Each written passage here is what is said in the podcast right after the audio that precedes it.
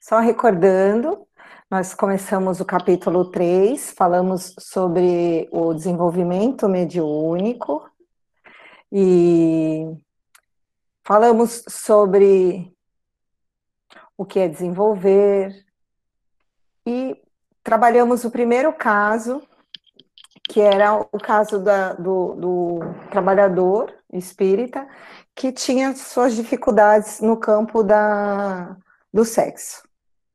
Trouxemos alguns relatos é, do livro dos Espíritos, como também é, alguns apontamentos de, de quatro entidades que são bem importantes, né, como Joana de Ângeles, Caibar, Schutel, André Luiz é, e Emmanuel.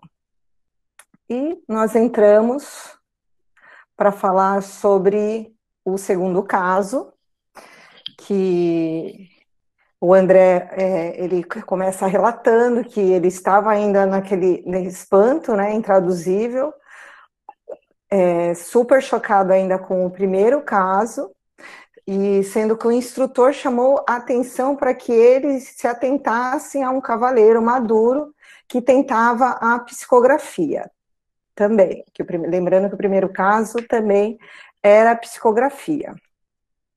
E aí o Alexandre instrui que André, pede para que André observe o, o amigo. E aí no, na passagem do livro está assim: Disse-me com autoridade, não sente um odor característico? Efetivamente, em derredor daquele rosto pálido, assinalava-se a existência de atmosfera menos agradável semelhava-lhe é, o corpo a um tonel de confi, é, configuração caprichosa. Então, assim, além do, do odor, ele já sentia uma atmosfera é, não muito boa, uma vibração não muito agradável, de cujo interior escapavam certos vapores muito leves, mas incessantes. Via-se-lhe a dificuldade de sustentar o pensamento com relativa calma então, o trabalhador ele já tinha uma dificuldade de se manter, né, de sustentar o, o pensamento contra, numa, numa vibração tranquila, de paz. Não tive qualquer dúvida, deveria ele usar alcoólicos em quantidade regular. E aí, assim, antes de, de, é, é de entrar nessa explicação do Alexandre, a gente precisa.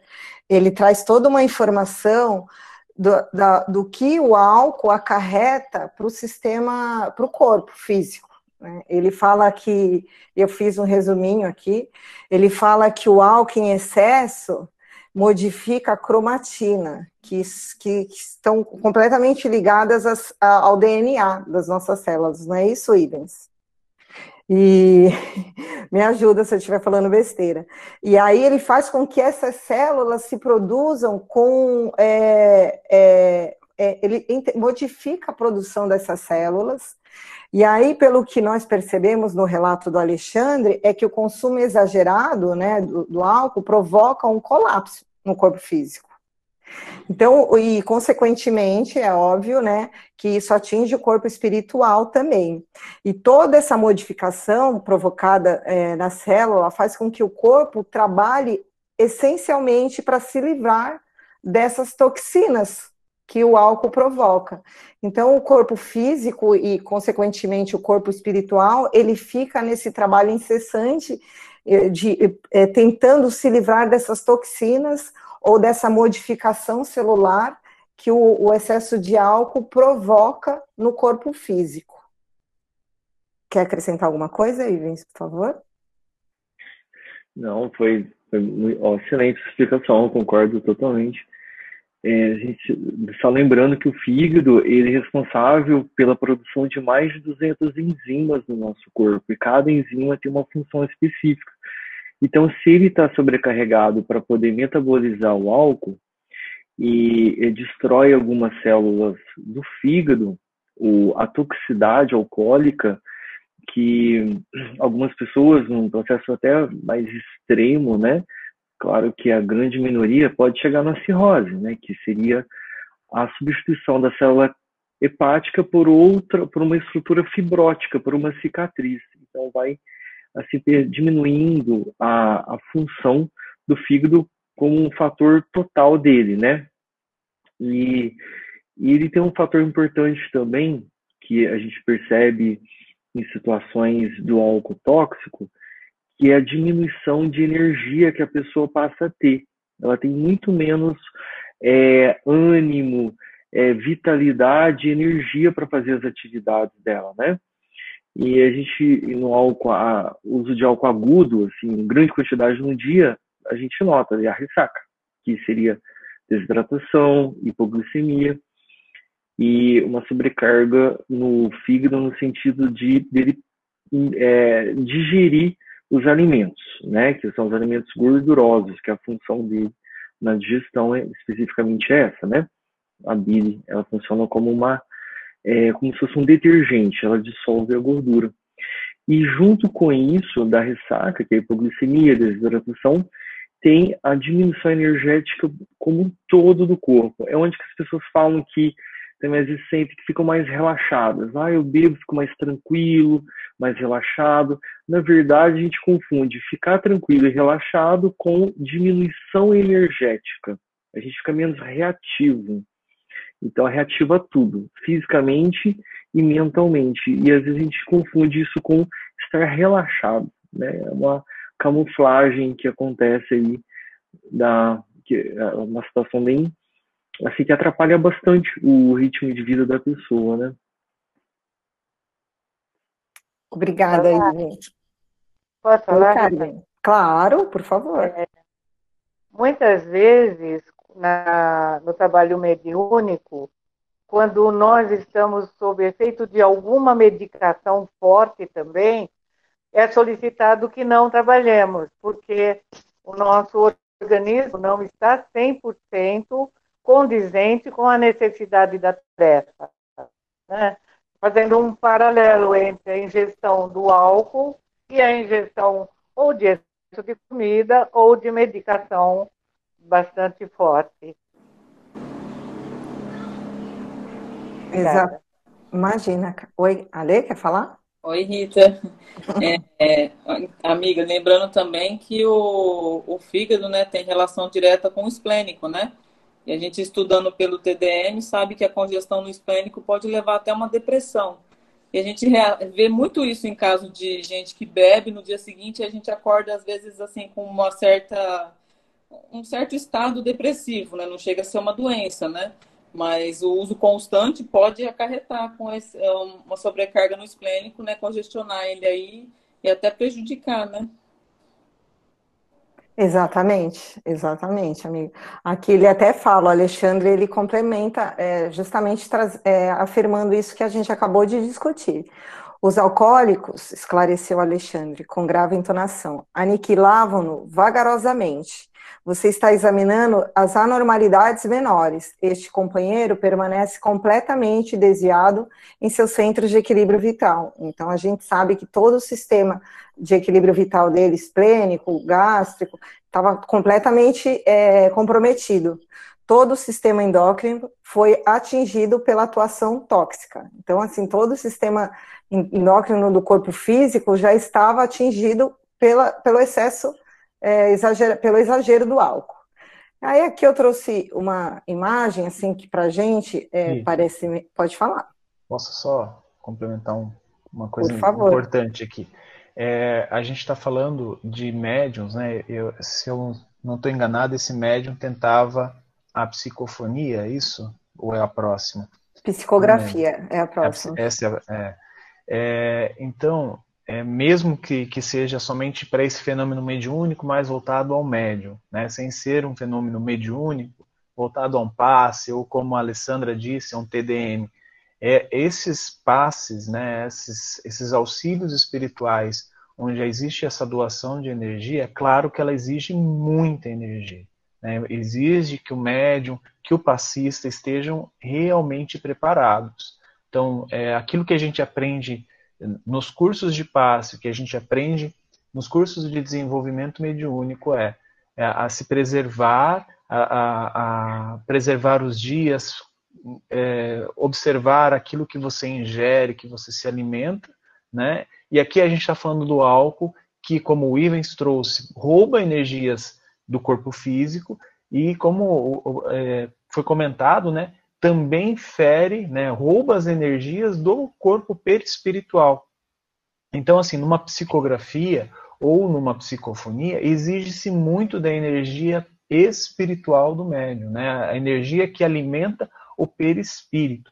Então, quando você ingere uma toxina, né, o álcool, ou como a Carmen falou, alguns tipos de medicamento, eles tendem a, a, a, a também a, vamos dizer assim, abalar esse, esse equilíbrio energético, esse equilíbrio químico do corpo, exigindo que o perispírito utilize as energias para se equilibrar, gastando muita energia. Então, é óbvio que, um, que o uso do álcool vai é, comprometer esse uso de energia para uma psicografia, para uma psicofonia, é, para um trabalho mediúnico.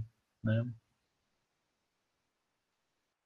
Entendendo-se um pouco mais o mecanismo do álcool assim, no cérebro, é, meta, os metabólitos, né, o resultado da, da, metabolização do álcool que produz a substância tóxica, que ela atua diretamente no cérebro. E quem está no cérebro é a pineal, a responsável pela mediunidade, pela recepção da mente do encarnado e dos desencarnados. Então, você tem uma atuação intensa cerebral, tanto que dá a tontura, a vertigem, o álcool causa assim rapidamente uma sensação de tontura e é uma ação central. E ali tem o chakra coronário, chakra frontal e a pineal. Então ela vai, elas vão ser diretamente é, alteradas, é, deturpadas na sua transmissão e na sua função assim como também ele é nefrotóxico, cardiotóxico. Né? Então a gente tem o chakra também cardíaco, coronário, né? ou cardíaco mesmo. Então, aí, esse restabelecimento depois do equilíbrio do chakra frontal e o chakra coronário vai exigir um esforço do médium para ele restabelecer a harmonia do chakra, os circuitos, o rearranjo, a sincronia desses chakras, né? É, ele vai ter que se esforçar um pouco mais ah, para poder, digamos, de, desbloquear esse chakra, desintoxicar por essa ação energética do álcool, né, da, porque a pineal ela trabalha com emanação eletromagnética. Então esse circuito começa a, a, a digamos, a emitir ondas deturpadas, né? Ótimo, Luiz. É, exatamente. Assim, lembrando assim que o André nos trouxe aqui é, três exemplos de, de, de, excessos, né? Que são os excessos, é, vamos dizer assim, mais é, comuns que eram na época ou, ou, que são os excessos materiais, vai, com, com exceção. Mas nós devemos lembrar que não só, são só esses excessos que nos fazem mal né? Que a, a, a maledicência é uma coisa que também vai interferir no nosso processo tanto mediúnico como também no crescimento é, como espírito eterno. Tá? Então nós devemos nos observar em todas todas essas questões da nossa vida. E aí eu trouxe um, um, umas imagenzinhas que nós já, já vimos bastante, mas como, é, tudo bem que ele estava falando de psicografia, mas é que a maioria dos, nós temos médium passistas, e então a gente precisa, é, nos, a gente precisa recordar a nossa responsabilidade com relação ao excesso de, de álcool, né, ou dessas energias todas que nós estamos estudando, lembrando que, aí eu coloquei aqui os três tipos de passe, que, que nós temos, que é o anímico, que é uma doação é, de fluido vital do médium para é, encarnado para o assistido. Então, assim, que tipo de doação que você está é, cedendo para esse assistido, né? Com o corpo intoxicado dessas, dessas substâncias. O fluido espiritual, que é o passe que normalmente o médium ele só serve de canal é, mas isso é muito difícil. A maioria dos passes são mistos, que é o passe de fluido vital do médium com o passe de, com, junto com o fluido espiritual. Então a gente precisa observar mesmo como é, como é que a gente está é, vivendo, né?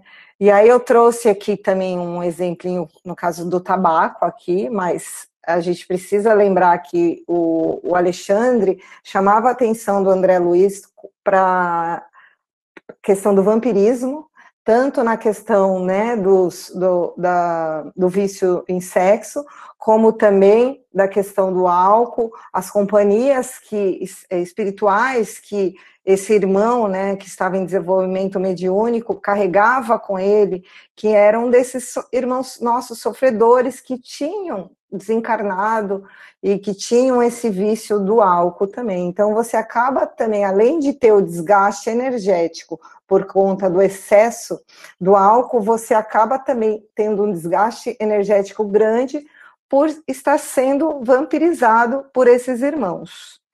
E aqui uma imagenzinha bem ilustrativa, bem infantil, dos efeitos, né, que tanto o álcool, mas como também o excesso de comida, que nós veremos a seguir, faz, causa o, o mal-estar para o nosso sistema endócrino, fígado, estômago e todo o sistema é, é, é, intestino, né? O André ele nos relata que tinha larvas que ficavam todo no aparelho gástrico do, do, desse nosso companheiro, então a gente precisa é, prestar bastante atenção na nossa conduta. Eu vou passar para o próximo caso. Alguém quer acrescentar alguma coisa? Acho que não, né? Então vamos lá. No terceiro caso, é, o André ele começa. O instrutor colocou-me em seguida é, ao lado de uma dama simpática e idosa. Após examiná-la atencioso, acrescentou: Repare nesta nossa irmã. É candidata ao desenvolvimento da mediunidade de incorporação. E assim, aí antes dele tocar nessa é, nesse detalhe, ele, ele nos relata que é, ele percebia na irmã que já existia uma deformidade física. Então a gente pode observar que diferente do nosso primeiro caso, que era no desvio no campo do sexo, onde André só observava a deformidade no perispírito, nesses dois casos já havia uma, um comprometimento do corpo físico muito grande. Então, ele fala que existia uma deformidade física na região do estômago, do intestino, do fígado, e que todas as glândulas e todos os centros nervosos do corpo da, da, da médium, eles, elas trabalhavam para fazer esse trabalho do processo digestivo. Então, assim, ne, é, todas as energias, elas estavam voltadas para isso. E aí, ele, André observa que a, a, emanava uma fraquíssima luz na organização mental dela. Né? E desde o primeiro instante, notar, aí como ele fala, notar as deformações físicas. Então, assim, além de todo esse processo do corpo que trabalhava para fazer uh, o processo digestivo, existia ainda um, uma dificuldade no campo mental da médium, né, uma dificuldade íntima que a gente não sabe para se conectar, ou até mesmo por conta desse excesso de trabalho das glândulas e dos centros nervosos para o pro processo digestivo. E aí o Alexandre fala: temos aqui uma pobre amiga desviada nos excessos da alimentação. Todas as suas glândulas e centros nervosos trabalham para atender às exigências do sistema digestivo. Descuidada de si mesmo, mesma caiu na é, glutonária crasa, um vício grosso, tornando-se presa de seres de baixa condição.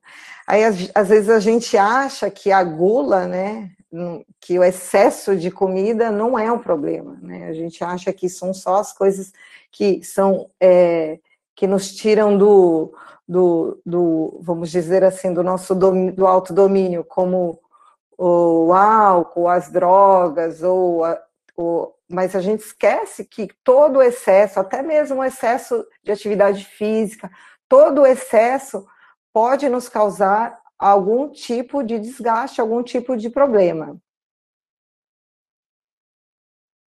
E aí eu entrei lá no capítulo 12 do Livro dos Espíritos, do, da, da perfeição moral. E lá ele, o Kardec ele faz uma série de perguntas super interessantes para os espíritos sobre as paixões, porque aqui nós estamos falando das paixões, né?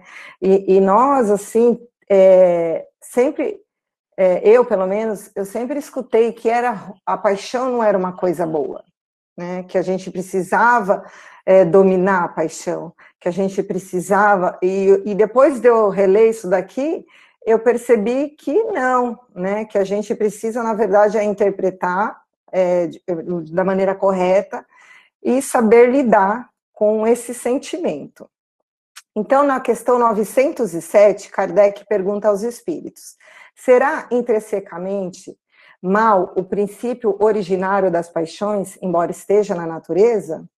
E os espíritos o responderam: não, a paixão está no excesso do que se acresceu à vontade, visto que o princípio lhe dá origem, é, que lhe dá origem, foi posto no homem para o bem, tanto que as paixões podem levá-lo à realização de grandes coisas. O abuso que delas se faz é que causa o mal. E aí Kardec continua. Como se poderá determinar o limite onde as paixões deixam de ser boas para se tornarem más. As paixões são como um corcel. Corcel aqui é que ele quis dizer aquele cavalo de, de corrida, que só tem utilidade quando governado e que se torna perigoso quando passa a governar. Né? Então você imagina um cavalo de corrida fazendo o que ele quer, né? sai feito doido atropelando todo mundo.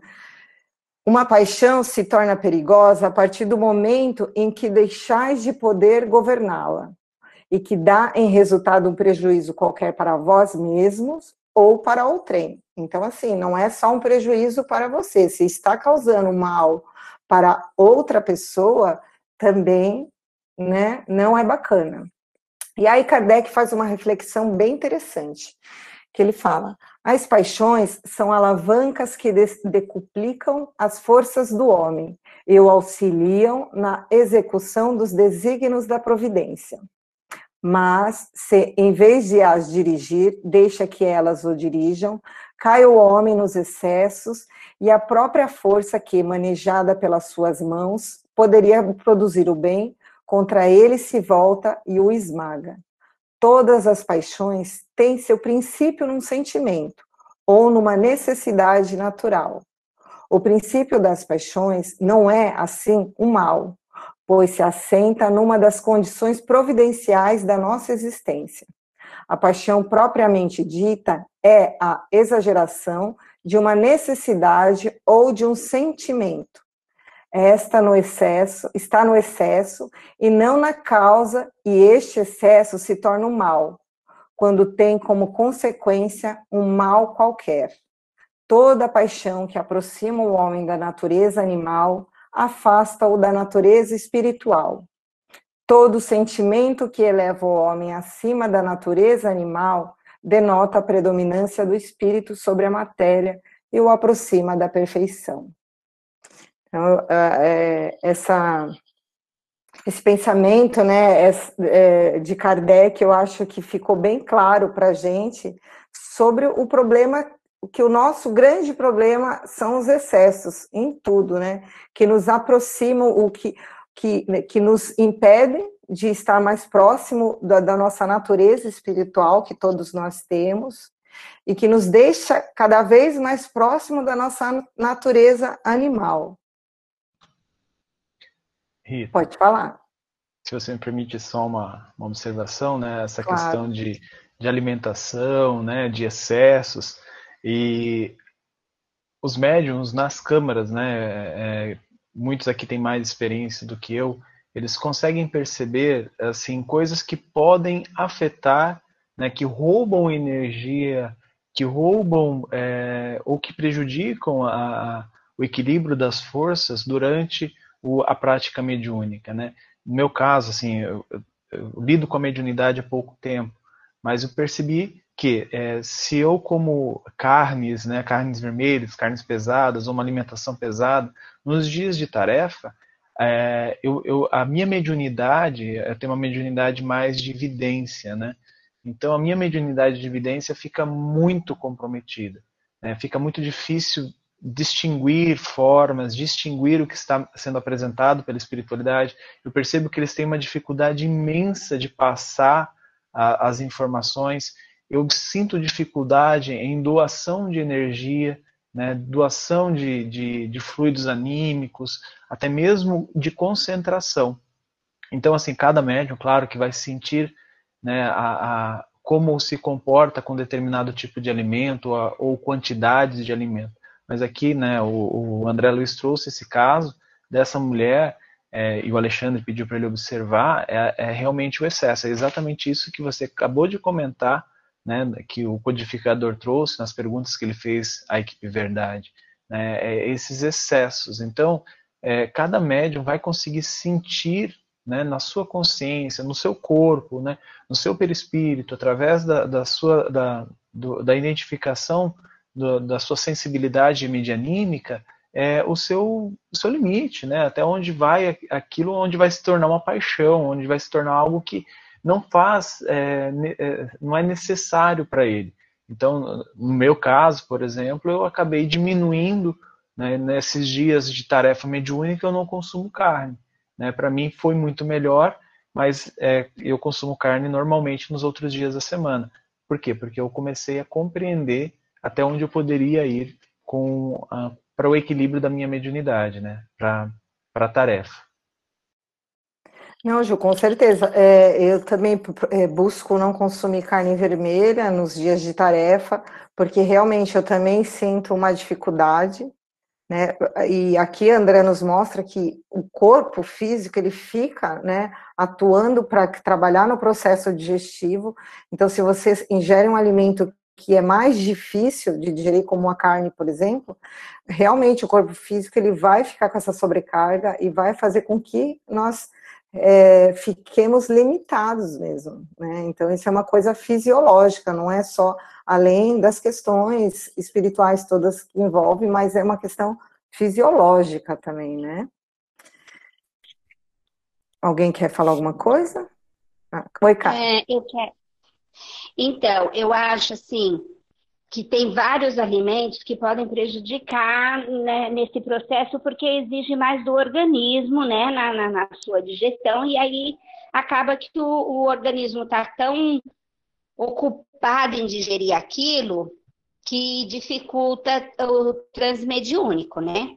Mas não é somente é, carne, essas coisas. Vou dar um exemplo meu. Eu, por exemplo, não posso comer pimentão. Se eu comer pimentão, gente, eu fico assim, uns três, quatro dias conversando com ele e fritura também. Então, eu tenho um cuidado, queijos. Então, eu tenho esses cuidados, principalmente nos dias de tarefa, para não ir com o meu organismo é, é, lento, sabe? Então, acho que cada um tem que se observar para identificar o que, que pode lhe causar algum transtorno e, e atrapalhar na, na hora da tarefa. Então, às vezes as pessoas ficam achando assim, ah, é só a carne. Não, não é só a carne. Tem pessoas que não podem comer chocolate, que também ficam, né, com, com uma digestão pesada. Então, aí cada um tem que identificar, né? É isso aí que eu queria dizer. É verdade, obrigada. É, gente, é assim, resumindo, a partir do momento que você acha que não pode ser feliz é, se, é, é, se você não usar alguma coisa ou se você não praticar alguma coisa, tem algo de errado, né? A gente não pode é, viver, né? Para é, viver por essa coisa, deixar com que essa coisa qualquer, ou às vezes é, é, é a alimentação, o álcool, o cigarro, o vício no sexo, o esporte, qualquer atividade ou qualquer coisa que faça com que a gente se torne dependente. Né? Isso não, não, não é bacana para nós, né? A gente tem observado. Então, essa é a maneira que a gente tem de, de refletir. Será que eu estou. Eu sempre brinco, a gente tem que comer para viver e não viver para comer. Né? Diga, amiga. É, é, essa questão da, da carne no dia da, da tarefa é uma coisa assim bem, bem complexa, né? Mas eu acho que não tem só a ver com o processo digestivo. Tá? Eu acredito muito que tem a ver mais com a troca energética, né? Porque a carne é, ainda é uma troca energética grande, né?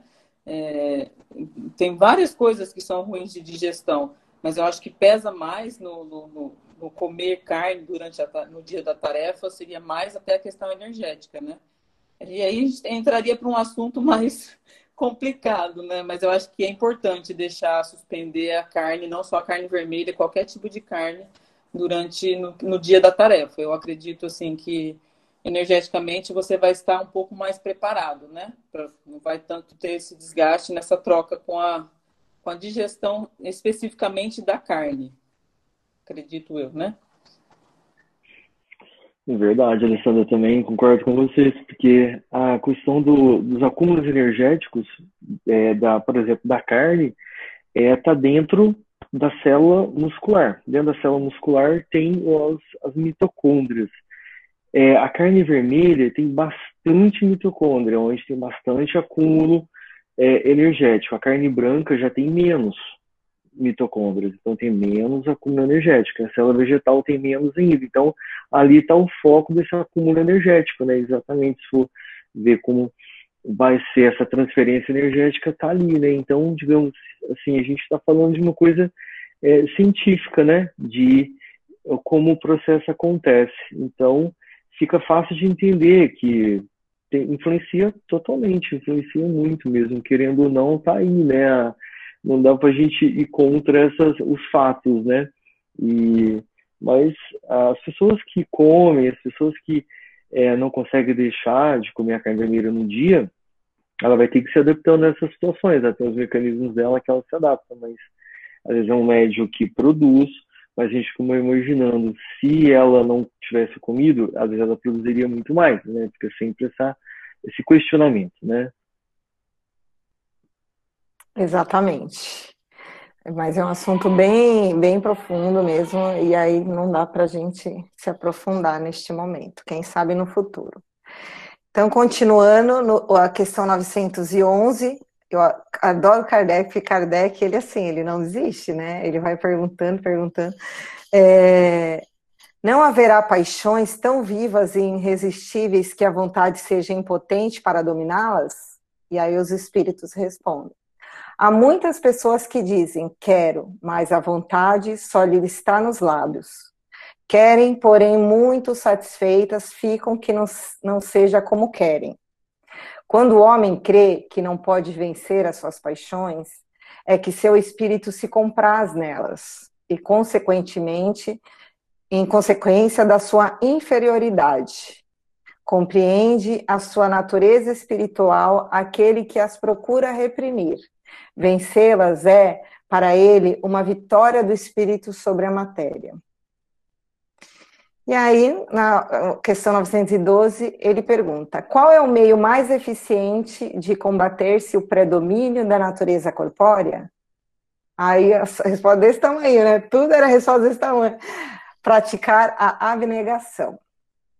Bem simples. Vamos lá. E aí, continuando no capítulo, eles, o André fala, perante esses quadros, você pode avaliar, é, André não, a, o Alexandre, a extensão das necessidades educativas na esfera da crosta. A mente encarnada engalanou-se com os valores intelectuais e fez culto da razão pura, esquecendo-se de, que a, esquecendo-se de que a razão humana precisa de luz divina. O homem comum percebe muito pouco e sente muito menos. Ante a eclosão de conhecimentos novos, em face da onda regeneradora do espiritualismo que banha as nações mais cultas da Terra. Angustiada por longos sofrimentos coletivos, necessitamos acionar melhor, as melhores possibilidades de colaboração para que os companheiros terrestres valorizem as suas oportunidades benditas de serviço e de regeneração. Então, ele né, mostra aqui que o quadro né, e, a, e, a, extensão ainda era muito grande, era não, ainda é muito grande. Né? É engraçado que parece que a gente está ainda nesse processo, né, que a gente tem, se encheu de valores intelectuais, ainda estamos nessa, e ainda não colocamos a luz né, do Evangelho, a luz do amor, para praticá-los. E, e, do quanto que a espiritualidade né, nos auxilia para que nós compreendamos a, a, o, o que fazer da nossa encarnação, a necessidade de trabalharmos, de aprimorarmos as, nossos, as nossas as nossas sombras, as coisas que as nossas questões íntimas, né, para que através do trabalho redentor, através da seara do Cristo, através do amor, para crescermos. E aí ele continua. O Espiritismo cristão é a revivência do Evangelho do nosso Senhor Jesus Cristo. Então, assim, nós deveríamos, devemos, né, reviver o que o Cristo é, nos trouxe. É, e a mediunidade constitui um dos seus fundamentos vivos. A mediunidade, porém, não é exclusiva dos chamados médiums todas as criaturas a possuem, porquanto significa, significa a percepção espiritual que deve ser incentivada em nós mesmos. Não bastará, entretanto, perceber. É imprescindível santificar essa faculdade, convertendo-a no ministério ativo do bem. A maioria dos candidatos ao desenvolvimento dessa natureza, contudo, não se dispõe aos serviços preliminares de limpeza do vaso receptivo. Então, assim, existe uma preocupação muito grande em desenvolvimento mediúnico e pouca preocupação em autoconhecimento, em trabalhar né, no aprimoramento íntimo. Dividem inexoravelmente a matéria e o espírito, localizando-as em campos opostos. Quando nós, estudantes da verdade, ainda não conseguimos identificar rigorosamente as fronteiras entre uma e outra integrados na certeza de que toda a organização universal se baseia em vibrações puras. Então, nem eles é, chegar, haviam chegado num consenso onde começa o espírito, onde acaba a matéria. Né? Então, e a gente tem essa mania de querer separar as coisas da terra com a, a, o corpo né, do espírito. Pode falar. Rita, é, eu acho muito engraçado é, Alexandre pontuar isso, isso lá em 1945, até anterior a isso.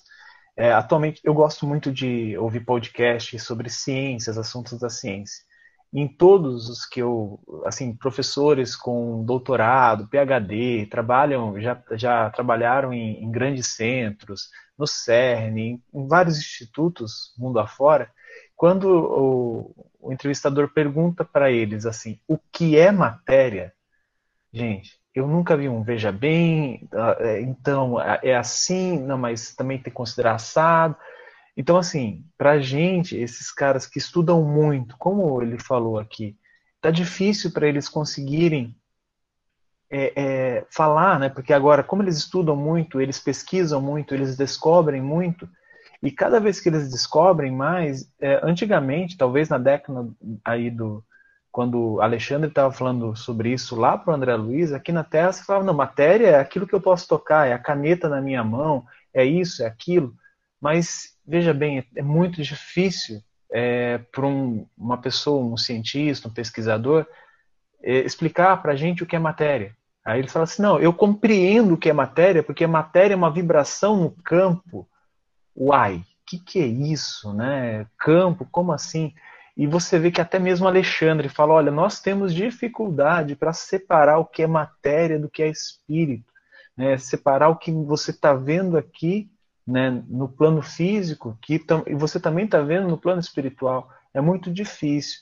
Então, tudo isso que ele coloca aqui, eu achei muito interessante essa pontuação dele, porque gradativamente, agora nós estamos no terceiro livro da série, a gente vai perceber que cada vez mais é, não existe essa diferenciação entre matéria e, e plano espiritual. Não vou falar no espírito, né, porque a gente sabe que os três elementos do universo é Deus, é, espírito e matéria. Então, o espírito, realmente, o espírito é, individual, ele é separado da matéria, mas ainda é composto, né, tá, tá influenciando a matéria. Mas a, o plano espiritual e o plano físico são diferenças de vibrações, se é o mais simples que a gente pode resumir. Então, eu achei muito interessante o Alexandre pontuar isso. Né? Exatamente, Ju. E a gente tem que parar, né, de tentar. Acho que aqui nós não, não, não cometemos mais esse equívoco, né? Eu imagino. E aí ele fala: inegavelmente, meu amigo, e sorriu, não desejamos transformar o mundo em cemitério de tristeza e desolações.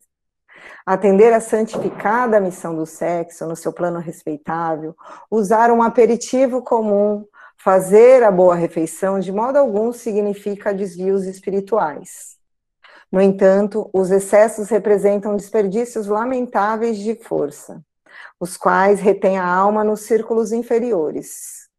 Então, como né, a gente já viu, os excessos nos retêm, retêm o espírito mais ligado à fase animalesca. Ora, para os que se trancafiam é, nos cárceres de sombra, não é fácil desenvolver percepções avançadas ou seja, nós nos colocamos nessa situação de sombras. Não se pode cogitar de mediunidade construtiva sem o equilíbrio construtivo dos aprendizes, na sublime ciência do bem viver. Ó, oh, exclamei, e por que motivo não dizer tudo isso aos nossos irmãos congregados aqui? Por que não adverti-lo austeramente? acentuou André. Aí Alexandre sorriu benevolente e explicou: Não, André, tenhamos calma. Estamos no serviço de evolução e adestramento. Nossos amigos não são rebeldes e maus, em sentido voluntário, estão espiritualmente desorientados e enfermos. Não podem transformar-se de um momento para o outro. Compete-nos, portanto, ajudá-los no caminho educativo. Então, assim, em 1945 não tinha instrução. Hoje nós temos, e bastante. E aí ele conclui: é verdade que sonham edificar maravilhosos castelos sem base, alcançar imensas descobertas exteriores sem estudarem a si próprio, ou procurar o Cristo fora, sendo que né, o reino de Deus tem que ser construído dentro de nós. Mas gradativamente compreenderão, compreenderão que mediunidade elevada ou percepção edificante não constituem atividades mecânicas da personalidade, e sim conquistas do espírito, para cuja consecução não se pode prescindir das iniciações dolorosas, dos trabalhos necessários com a autoeducação sistemática e perseverante, ou seja, autoconhecimento. Excentuando-se, porém, essas ilusões infantis são bons companheiros de luta, aos quais estimamos carinhosamente, não só como nossos irmãos mais jovens, mas também por serem credores de reconhecimento pela cooperação que nos prestam, muitas vezes inconscientemente. Então, isso a gente já tinha visto, acho que nos mensageiros, que eles recolhem nossas energias, né, durante o dia, sem nem que a gente perceba. Os tenros embriões vegetais de hoje serão as árvores robustas de amanhã. As tribos ignorantes de ontem constituem a humanidade de agora. Por isso mesmo, todas as nossas reuniões são proveitosas. E, ainda que seus passos sejam vacilantes na senda, tudo faremos por defendê-los contra as perigosas malhas do vampirismo. Então, ainda que nós caminhemos né, com dificuldade, a gente tem que ter a certeza que estamos sendo amparados o tempo todo. E, para concluir, eu trouxe um texto do Emmanuel, uma psicografia do Chico, sobre mediunidade, que ele fala em torno da mediunidade. Ser médium não é simplesmente fazer-se veículo de fenômenos que transcendem a alheia compreensão. Acima de tudo, é indispensável entendamos na faculdade mediúnica a possibilidade de servir, compreendendo-se que, Semelhante faculdade é característica de todas as criaturas.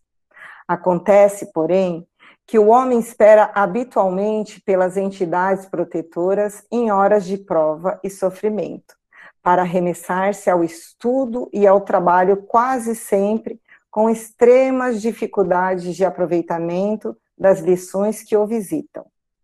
Quando o nosso dever mais simples é o de seguir em paz ao encontro da espiritualidade superior, movimentando a nossa própria iniciativa no terreno firme do bem. A própria natureza é pródiga de ensinamentos nesse particular. A terra é médium da flor, que se materializa, tanto quanto a flor é medianeira do perfume que embalsama a atmosfera. O sol é o médium da luz que sustenta o homem, tanto quanto o homem é um instrumento do progresso planetário. Todos os aprendizes da fé podem converter-se em médiums da caridade, através da qual opera o Espírito de Jesus, de mil modos diferentes, em cada setor da nossa marcha evolutiva. Ampara os teus semelhantes e encontrarás a melhor fórmula para o seguro desenvolvimento psíquico. Na plantação da simpatia, por intermédio de uma simples palavra, estabelecemos em torno de nós renovadora corrente de auxílio.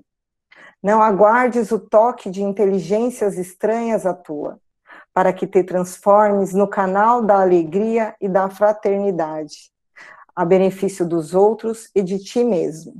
Podes traduzir a mensagem do Senhor, onde quer que te encontres, aprendendo, amando, construindo e servindo sempre porque acima dos médiums dessa ou daquela entidade espiritual, desse ou daquele fenômeno, que muitas vezes espantam ou comovem, sem educar e sem edificar, permanecem a consciência e os corações devotados ao supremo bem, através das quais o Senhor se manifesta, estendendo para nós todas as bênçãos da vida melhor.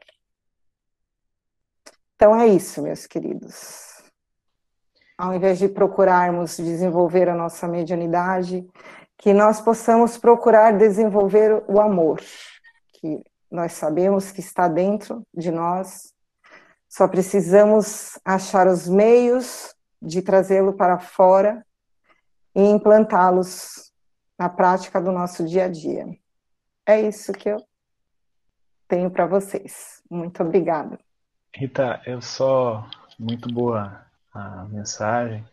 É, só no, finalizando o, o, capítulo, né, é, quando Alexandre fala sobre que ah, com o tempo, né, a, a planta ela cresce, se transforma numa uma árvore frondosa, é, as tribos da humanidade evoluíram e nós nos tornamos a sociedade que somos hoje me lembra uma passagem, eu só esqueci o nome do livro que Emmanuel coloca isso, mas é, é uma, é uma coisa que me marcou muito, né? Ele fala assim, o tempo não corrobora, né, com as edificações que não ajudou a construir. Então, assim, o que ele está falando aqui, né, o que o Alexandre está falando, olha, esses médiums agora, eles têm esses vícios, eles estão caindo nessas paixões, mas é o tempo que vai trabalhar com eles é, o André Luiz ainda tinha uma visão é, muito ansiosa, né, é, que é normal nossa, né, nós temos essa visão, esses sentimentos de ansiedade. A gente vê alguma coisa, a gente quer pronto imediatamente. E um mentor, é, um benfeitor como o Alexandre, é, a gente percebe que não é assim. Eles não querem passar o carro nas frentes do, dos bois, eles não são ansiosos, eles compreendem esse ensinamento né, que Emmanuel trouxe para a gente sobre o tempo. Então, por isso que é, eles falam, a gente vai estar tá ajudando pouco a pouco, é igual regar a plantinha lá para que ela cresça. Eu vou regar, eu vou adubar a terra, mas eu, não adianta eu querer que ela, de um momento para o outro, fique frondosa no meu jardim. Isso não vai acontecer, isso vai, isso vai contra a lei natural. Então é por isso que é, eu acredito que ele deixou esse ensinamento para o André. Não, André, é, você ter pressa, ansiedade e que nós passemos todas essas informações para eles, ok, né? É natural, te compreendo. Mas o tempo ele não colabora, ele não corrobora com as edificações que ele não construiu, que ele não ajudou a construir. Então, por isso que é, o nosso caminhar né, na senda é gradativo, é, é, um caminhar muitas vezes lento, né? Claro que isso vai à velocidade de cada espírito, mas é um caminhar. Por quê? Porque o tempo está agindo, né? Está agindo em nós, está agindo na nossa, na nossa construção. Com certeza, Ju, é a indulgência, né? Saber respeitar o tempo do outro, saber que cada um tem um processo individual de crescimento, de, de construção, de, né? De, de construção dessas virtudes todas que nós devemos conquistar, sabemos que vamos conquistar um dia, mas cada um respeitando o seu passo, é, o seu limite, né? E, pra, e isso serve muito para a gente, né? A gente, todo mundo aqui tem família, e para a gente praticar isso dentro de casa, com os nossos amigos, né? Com os nossos companheiros de tarefa, de trabalho, no nosso dia a dia. Mas a certeza que nos fica lembrei muito da epístola dos, de Paulo para os Coríntios lá, que né, sem amor não adianta. Né? Não adianta a gente querer desenvolver nada se a gente não tem a preocupação da limpeza do vaso escolhido. Todos nós somos vasos escolhidos pelo Cristo, então devemos limpá-los todos os dias um pouquinho, né? conforme a gente vai entendendo qual que é a necessidade do momento. É isso, temos ainda sete minutos, se alguém quiser falar alguma coisa. Gente, olha, se for assim, o livro inteiro, difícil. Até que hoje vocês colaboraram um pouquinho mais, mas a gente tem que colaborar mais, assim, né? Interagir para dar um tempinho para tomar água. É, é, porque tá fácil demais. Daqui a pouco o Alexandre complica as coisas, aí o pessoal vai participar, né? Eu acho que é, é isso. O... Aí que você se engana. Aí que vai ser um monólogo. Bom, se ninguém tem nada para falar, eu não combinei nada com o Juliano, mas eu vou aproveitar esse tempinho para falar que nós é, vamos terminar provavelmente o estudo do nosso lar na segunda-feira. É, tem os dois últimos capítulos. E nós é, achamos é, importante estudar Paulo Estevam naquele grupo na segunda-feira. Então, se alguém se animar em estudar e também ser um facilitador, né, já que a obra é gigante e complexa, nós estamos aceitando candidaturas tanto para estudantes como para facilitadores. E sugestões, é claro.